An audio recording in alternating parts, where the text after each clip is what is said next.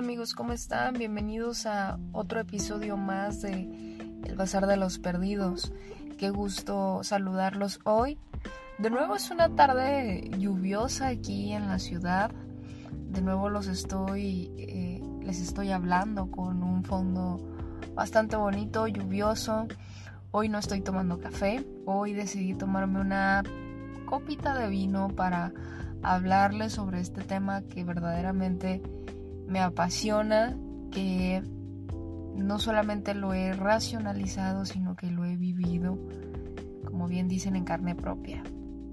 El tema del día de hoy es siento, luego existo.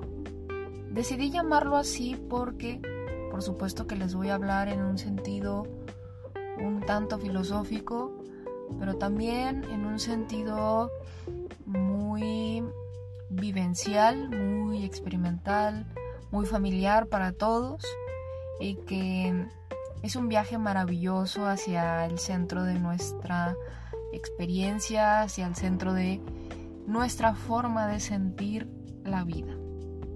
Así que hablemos hoy acerca de esto. ¿Qué es sentir? ¿Qué diferencia hay entre sentir y pensar? ¿Y cómo podemos ejemplificar el sentimiento o la experiencia de la sensación con algo que nos tome menos trabajo comprender.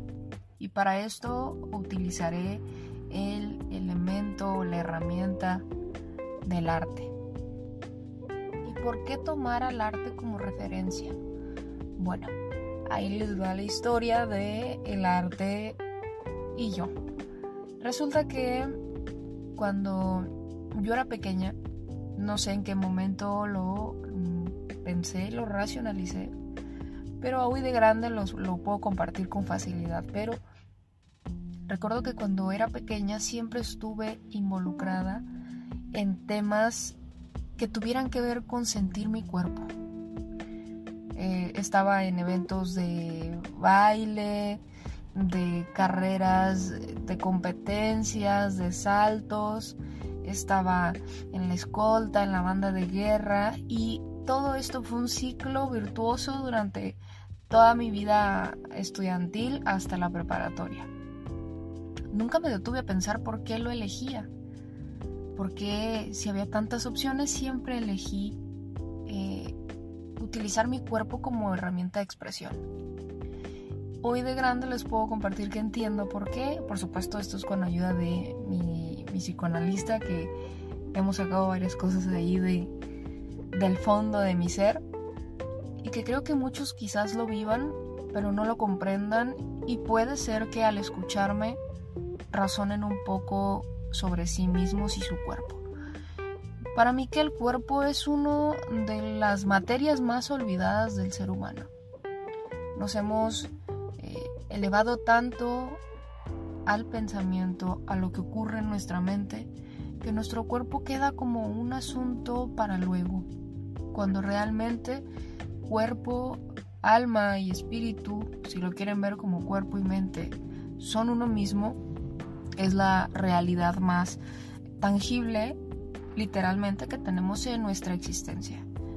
La filosofía, por supuesto, que ha abordado muchísimo esto, pero hay toda una controversia con muchos tintes religiosos de por medio. Cuando en sus inicios el hombre comenzaba a pensar sobre sí mismo, no hacía otra cosa más que hablar de la capacidad que tenía su cuerpo y sus sentidos de percibir el entorno.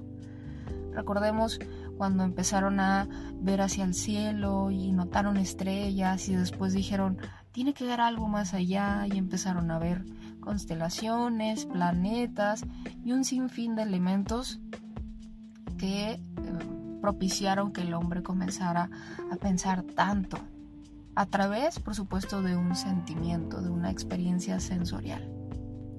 Luego fuimos adentrándonos más de lleno a temas no propiamente materiales o no propiamente de la naturaleza, sino adentrándonos a la naturaleza humana, a nuestra psique. Y ahí es cuando empezamos de pronto a perder de vista de nuevo la experiencia hermosa de vivir lo que se siente, y no omitirlo por prejuicios, por una carga histórica que no podemos negar. Esta carga histórica de la que les hablo, por supuesto que es la religión. Recordemos que mucha parte de la historia bíblica nos habla acerca de la enemistad que existe con el cuerpo, porque el cuerpo al sentir, pues muchas veces produce placer. Y para los hombres de la religión, llámese cristiana, judía, católica, ah, como gusten llamarle, el cuerpo es algo que desvía la atención del hombre de las cosas verdaderamente importantes. ¿Y qué eran las cosas verdaderamente importantes en ese tiempo? Pues Dios, ¿no?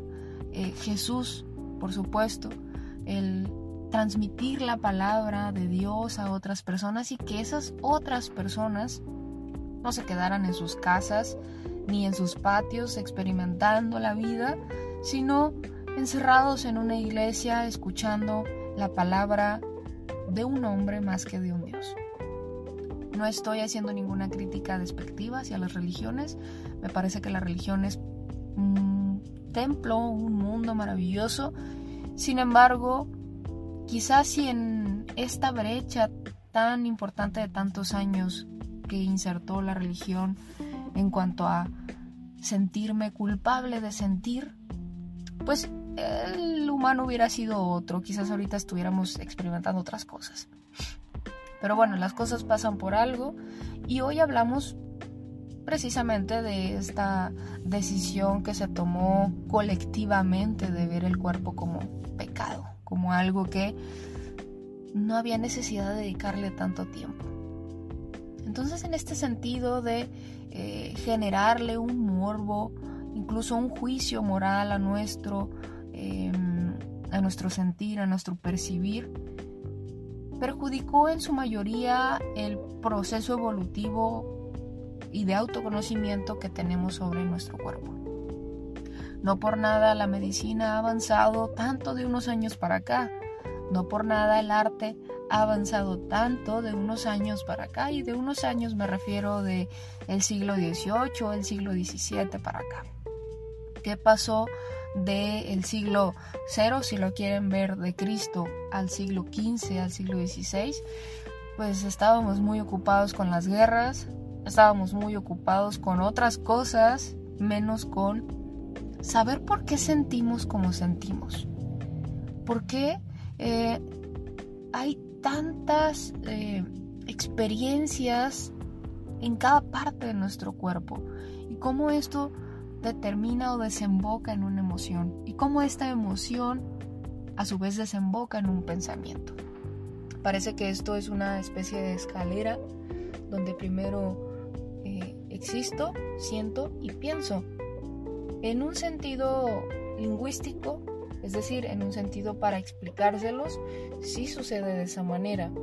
En el sentido real, en el tiempo real, las cosas suceden todo al mismo tiempo, es decir, milésimas de segundo separan una experiencia corpórea, sensitiva, de un pensamiento. Hay una gran polémica en este tema desde la filosofía porque mucho tiempo también los filósofos que fueron un tanto puritanos se encargaron de filosofar eh, suprimiendo la parte del cuerpo.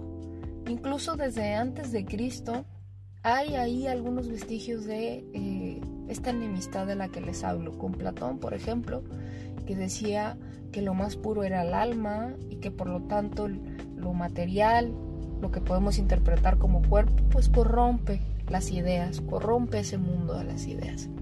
Hay otros eh, filósofos también como Kant que no lo insinuaron, pero que sus historiadores por supuesto conocen eh, la formación religiosa y académica que tuvo y se entiende mucho de su, de su enfoque hacia la razón.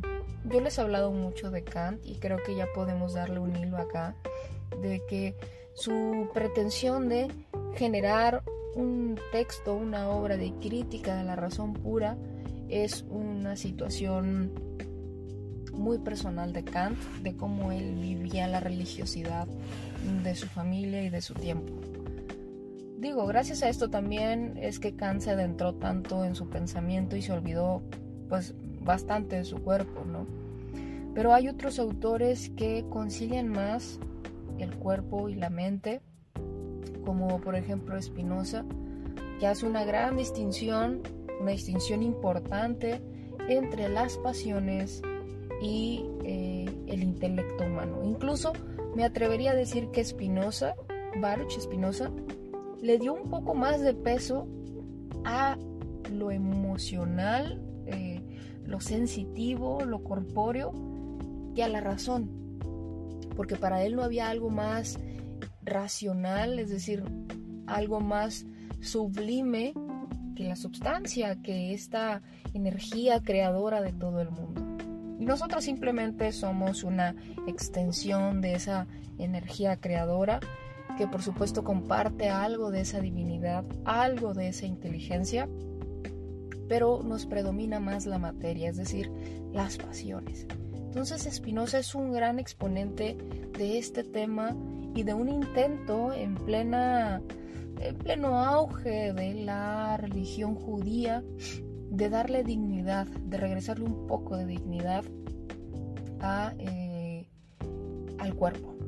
Hay otros autores eh, que siguen en, este sentido, en esta misma línea, el propio Sigmund Freud con, su, em, con sus relatos de la sexualidad infantil. No se quedó simplemente con la psique, sino que él narraba cómo los niños somos puro, pura experiencia, puro sentir. Ya recuerdan estas fases donde eh, conocíamos lo que éramos por cuando nos amamantábamos, cuando recibíamos afecto, cuando dormíamos, cuando íbamos al baño. Estas cosas que son muy comunes para cualquier ser humano eh, vivo. Y así podemos seguir hablándoles de autores que dijeron el cuerpo es algo maravilloso, es un templo perfecto. Hegel también tuvo una aportación importante y es de quien yo me fié eh, cuando realicé mi tesis sobre el arte precisamente. Y les narraba al inicio de, este episodio que bueno, yo de, niña eh, seguía mucho las actividades que tuvieran que ver con el cuerpo porque al parecer yo de pequeña ya buscaba un sistema de regulación. Yo vivo constantemente en mi pensamiento, es decir, autoconociéndome. Y ese autoconocerse en muchas ocasiones se transforma en ansiedad, se transforma en depresión o se transforma en un aislarse de la realidad andante, la realidad cotidiana. Y quizás yo era un tanto consciente, pero a su vez muy inconsciente de esto. Y por eso, si tenía ratos libres, se los dedicaba a que mi cuerpo sintiera la vida más que pensarla. Entonces, hoy, eh, y con hoy me refiero a de unos años para acá, soy una fan empedernida, no tengo cura con respecto al arte. A mí me encanta consumir el arte en todas sus expresiones. Por supuesto tengo mis, mis favoritas, pero es que yo he experimentado mi cuerpo y no solamente mi cuerpo, esa forma de hacer catarsis cuando estoy saturada de mi pensamiento. Y no quisiera entrar en muchas palabras técnicas, filosóficas, porque estaría cayendo en una un, poco de incongruencia, porque mi intención es más hablarles sobre el propio cuerpo y la sensación. Pero en esta tesis de la que les hablo, en la cual yo titulé El arte como una actitud reflexiva y como fundamento del espíritu absoluto, justifico durante 75 hojas por qué el arte no es puro eh, pura experimentación. Justifico por qué el arte no es un arte de provisto de conciencia y de razón. Y entonces me he hecho un clavado a diferentes autores, como los que ya les comenté, y también me he hecho un clavado a mí misma. Esta introspección que hice me costó bastante trabajo porque no nos enseñan a abrazar nuestro cuerpo. Y prueba de ello son las miles y millones de enfermedades que tenemos y que nos matan día con día. Principalmente la obesidad, el diabetes, la hipertensión, todo lo que tenga que ver, tenga que ver con el abandono del cuerpo, con esta tradición de generar una tensión entre lo que somos físicamente y lo que somos mentalmente. Las cifras hablan, nuestras sociedades hablan y gritan que urge un sistema educativo enfocado a decirle a los niños y a esas nuevas generaciones, tu cuerpo es tu templo y en ese templo deben de ocurrir cosas maravillosas y dentro de ese templo debes edificar reglas y códigos para que nadie pueda romperlas de una manera tan fácil. A esto agreguémosles toda la cantidad de problemas que tienen los países con el tema de la drogadicción, el tema de los excesos se vuelve también un tema recurrente, no solamente de una auto, um, autolesión, no solamente un tema de un autodesprecio, sino también un tema de que todavía nos cuesta mucho trabajo conciliarnos con nuestro cuerpo. Hay cambios importantes, pero que están realmente en pañales de la sociedad que dice, ah, caray, mi cuerpo es grandioso, mi cuerpo tiene una inteligencia propia, mi cuerpo es mi templo. Hay una cantidad pequeña y que va creciendo de manera lenta, pero me parece que con pasos grandes. ¿Cuáles son esas señales para justificar lo que les comento? Primero, eh, todo el tema de la eh, ideología orgánica, todo el tema de la ideología y de los movimientos veganos y vegetarianos, todo el tema de eh, las comunidades LGBT. Estos tres temas de los que les hablo, para mí, son la señal de los cambios que hay dentro de la conciencia de las personas. ¿Por qué lo saco a tema? Vamos con el tema de lo orgánico o lo amigable con el medio ambiente. Las personas estamos ocupándonos y preocupándonos más por tratar de conocer qué es lo que le metemos a nuestro cuerpo. Y conforme nos damos cuenta de todos los químicos, de todas las sustancias dañinas que le eh, ponen a los alimentos para hacerlos crecer más rápido, para hacerlos más rentables, pues estamos decidiendo plantar nuestro propio alimento. Estamos decidiendo crear una cadena de comida orgánica, alimentos orgánicos, amigable sobre todo con el medio ambiente para comer mejor y que nuestro cuerpo eh, sea más saludable. Esa es una señal de la importancia que tiene el darse cuenta de, valga, lo importante que es nuestro cuerpo. Lo segundo que les comentaba va muy de la mano, que es el veganismo, todo este tema de eh, la comida alternativa, incluso los ayunos o las dietas veganas para purificar el cuerpo.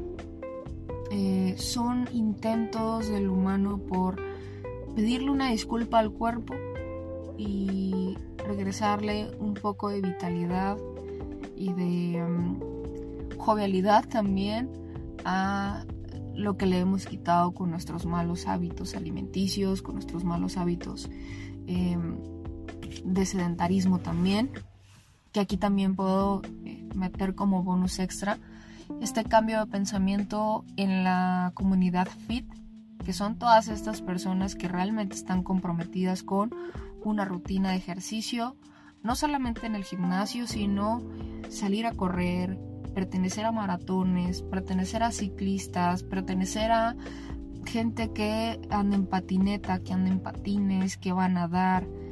Toda, e, todo este movimiento también nos habla de que el humano quiere reconciliarse con su cuerpo, que en algún momento se sintieron tan mal y tan enfermos que deciden hoy hacer un cambio en su vida y empezar alimentar el cuerpo y animarlo y a fortalecerlo. Y por último, lo que les mencionaba de las comunidades LGBT. También es un síntoma, es una señal, por supuesto, de esa reconciliación que estamos intentando tener con el placer. Muchos años el placer fue el pecado mortal de los religiosos. Hoy el, placer se vuelve el santo grial de las comunidades LGBT. Antes, tradicionalmente, se nos enseñaba que el hombre era para la mujer y la mujer para el hombre. Eh, por elección, las cosas actualmente no son así. Biológicamente, claro que no podemos hacer mucho al respecto, pero como el hombre se rige por su voluntad de decidir, las personas están decidiendo experimentar su placer con quien les venga en gana, con quien mejor se acoplen, con quien mejor se entiendan y quienes también les generen o les agreguen un extra a su viaje de autoconocimiento. Y este movimiento de la comunidad LGBT no es más que el decir, aquí se rompe la tradición religiosa de decirme que mi cuerpo y el placer está mal. Yo lo voy a ejercer. Claro que no estoy diciendo que estoy a favor o en contra, tengo también mis comentarios al respecto, es decir, me parece que sobre todo el tema del placer es un tema bastante delicado porque se presta para los excesos, se presta para justificarnos con es que todos estos años estuve oprimido oprimida y ya me liberé y voy a ejercer mi sexualidad como me... No, o sea, creo que también aquí debe de entrar la parte de la moral y de no le hagas al otro lo que no te gustaría que te hicieran. Pero ese es otro tema. Y al final todo esto que les comento de lo vegano, lo fit, lo orgánico y la comunidad LGBT, pues son la sociedad gritando, aquí hay una fractura histórica y aquí yo digo, qué bonito, qué interesante, qué místico, qué sagrado es tener un cuerpo. Por supuesto que no puedo dejar de pasar el mencionar a toda la comunidad y el movimiento de personas, pues ya ni sé cómo se les llaman o cómo se autonombran, si hippies, psicodélicos o como se quieran llamar, pero a todas estas personas que están adentrándose al mundo de los psicodélicos. El LCD, el sapo, el peyote, la ayahuasca y todo lo que está descubriéndose también. Porque ellos también forman parte de la historia de la reconciliación con el cuerpo. Porque al final el, el psicodélico no hace otra cosa más que difuminarnos el ego. Y el ego vive en la mente. Y el hombre vive todo el tiempo en su mente y le dedica muy poco tiempo a su cuerpo. Y al final la experiencia psicodélica es una reconexión de mente sin ego y de cuerpo con la naturaleza. Así que es una cosa que quienes han vivido esa experiencia lo narran como la, la situación más hermosa y sublime que puedan experimentar. Hay, por supuesto, mucho más formas de expresión y de reconciliación con el cuerpo, pero estas son las más, las que podemos resaltar más.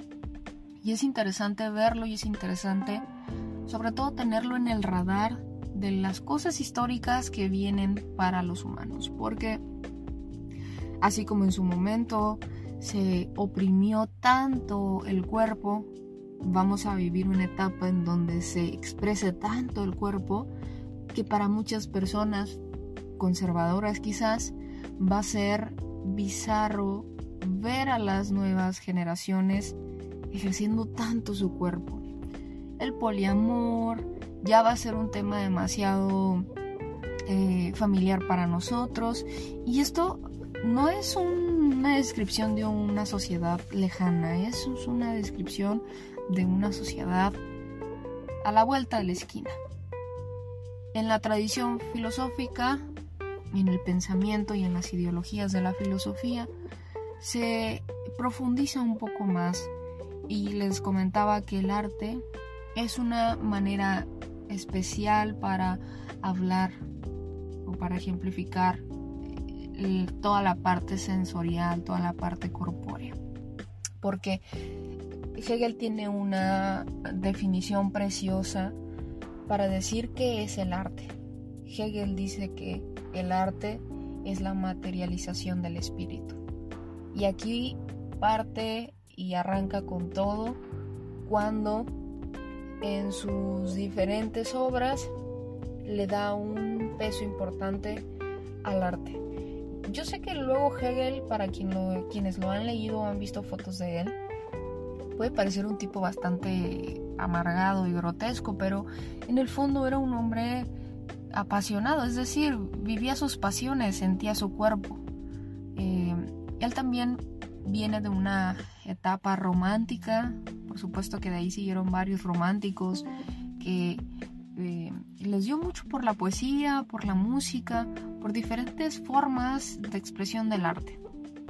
Cuando yo estuve estudiando mucho el tema del arte desde la filosofía, me di cuenta que eh, hay muchas pedagogías o psicopedagogías que toman al arte como la base de su modelo de enseñanza para los pequeños. Para los más pequeños, desde guarderías hasta mm, primarias y un poco de secundarias.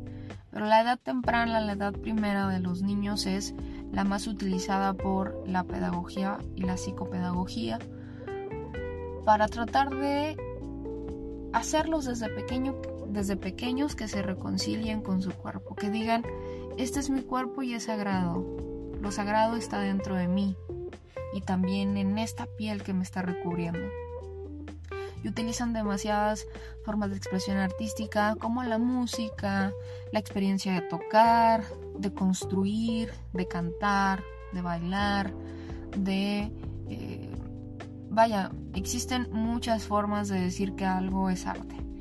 Y al final ya estamos también contribuyendo a la estimulación del cerebro, ¿no? Porque de pronto cuando estamos tan clavados con eh, nuestro pensamiento, con nuestro, incluso nuestra forma autómata de vivir la vida, y con autómata me refiero a cosas mecánicas, es decir, yo me pongo a barrer la casa y no estoy pensando ni le estoy diciendo a mi cerebro, mueve el brazo de derecha a izquierda, levántalo, agarra la escoba, simplemente lo hago y eso es algo autómata, es algo que no sale de manera natural.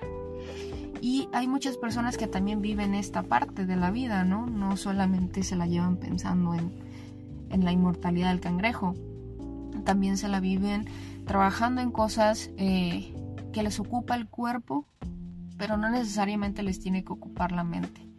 Cualquiera de estas dos formas que les comento es una, es una pretensión, también un abandono de la, de la sensación. ¿Cuál es la invitación que les estoy haciendo? ¿Qué es la invitación que les, que les estoy compartiendo? A que se adueñen y se apropien de su cuerpo. A que no los dejen que simplemente vaya envejeciendo sin un rumbo, a que lo cuiden, a que lo vivan y lo sientan. Y sentir, lo decía en la plática, sentir es sinónimo vivir. Sentir es sinónimo de emocionarse, de, como su palabra lo dice, de tener sentimientos. Y si ustedes elijan a alguien al azar, a quien se les ocurra, pero elijan a una persona que ni les gusta el arte, que no saben qué es, o que simplemente dicen que esas cosas no son para ellos, que no hablan de sus sentimientos y que todo el tiempo están ocupados trabajando. Piensen en alguien, en quien sea. Esa persona tiene esta tradición o tiene este hábito de despojarse de sí mismo corpóreamente porque le tiene un terror a sentir. Porque a lo mejor en algún momento sintió demasiado, se lo comunicó a alguien que no lo valoró o no la valoró y prefirió simplemente bloquear el sentimiento. Entonces van por la vida recibiendo o esquivando las cosas y las experiencias, no se arriesgan, no practican ningún deporte, todo lo que tenga que ver con su cuerpo simplemente lo ignoran. Quizás tengan un problema de obesidad o un problema de diabetes, hipertensión, algo. Y con esto algo me refiero a un grito de ayuda del propio cuerpo. Un decirle, oye, aquí estoy. Si no me escuchas por las buenas, pues me vas a escuchar por las malas y ahí te va una enfermedad, ahí te va un sentimiento de amargura, ahí te va un sentimiento de desagrado, de tristeza, de depresión. El cuerpo nos grita de muchas maneras que reaccionemos. Y más en esta época donde la tecnología nos estimula al mil por hora todo el tiempo. Ahorita quien se resista a sentir es porque realmente tiene un terror y un trauma que tiene que tratarse. Es básicamente ya imposible eh, resistirnos a sentir, pero sentir con inteligencia. Hay muchas personas que sienten y que abusan de sentir. Los pedófilos, las personas que abusan, los violadores, las personas que golpean, que maltratan animales, sienten exorbitadamente, pero sin una intelectualidad, sin un razonamiento, sin una moral. Eso tampoco está bien. Por eso es que este mundo y esta vida que nos dio el universo tiene un tiempo para saber qué combinaciones utilizar. Es como una receta de cocina. La haces y al principio te sale mal, luego vas mejorando y luego te adueñas de ella. Luego dices, poquita razón, poquito sentimiento, poquito cuerpo, poquito placer, tantos gramos, le quito, le pongo y creas tu propia fórmula de vida. Por eso es que tenemos en teoría un tiempo determinado para saber qué fórmula eh, crear, ¿no? O, por lo menos tener la noción de que existe algo así y que alguien puede simplemente morirse y decir yo supe y no lo quise hacer, quise vivir improvisando y tampoco pasa absolutamente nada. Al final son experiencias y son decisiones de vida. Pero yo sí los invito realmente a que sientan, sientan una pieza musical, vean y estremezcanse con una obra de arte. Vayan y escuchen a alguien cantar. Vean cómo un músico se apasiona cuando toca.